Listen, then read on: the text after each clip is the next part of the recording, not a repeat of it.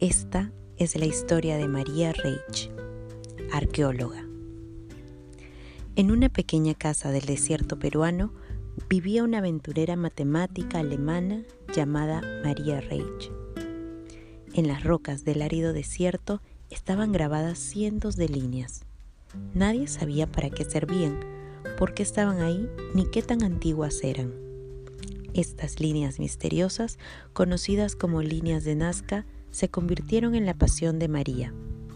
La sobrevoló en aviones y helicópteros para hacer un mapa de ellas, y cuando no había aviones se subía a la escalera más alta que pudiera encontrar para observar las líneas desde arriba. Algunas de ellas estaban cubiertas de arena, así que tuvo que barrerlas con una escoba.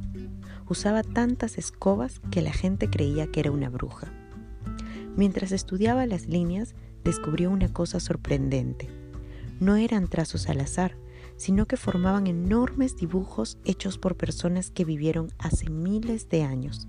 Había un colibrí, manos entrelazadas, flores, una araña gigante, toda clase de figuras geométricas.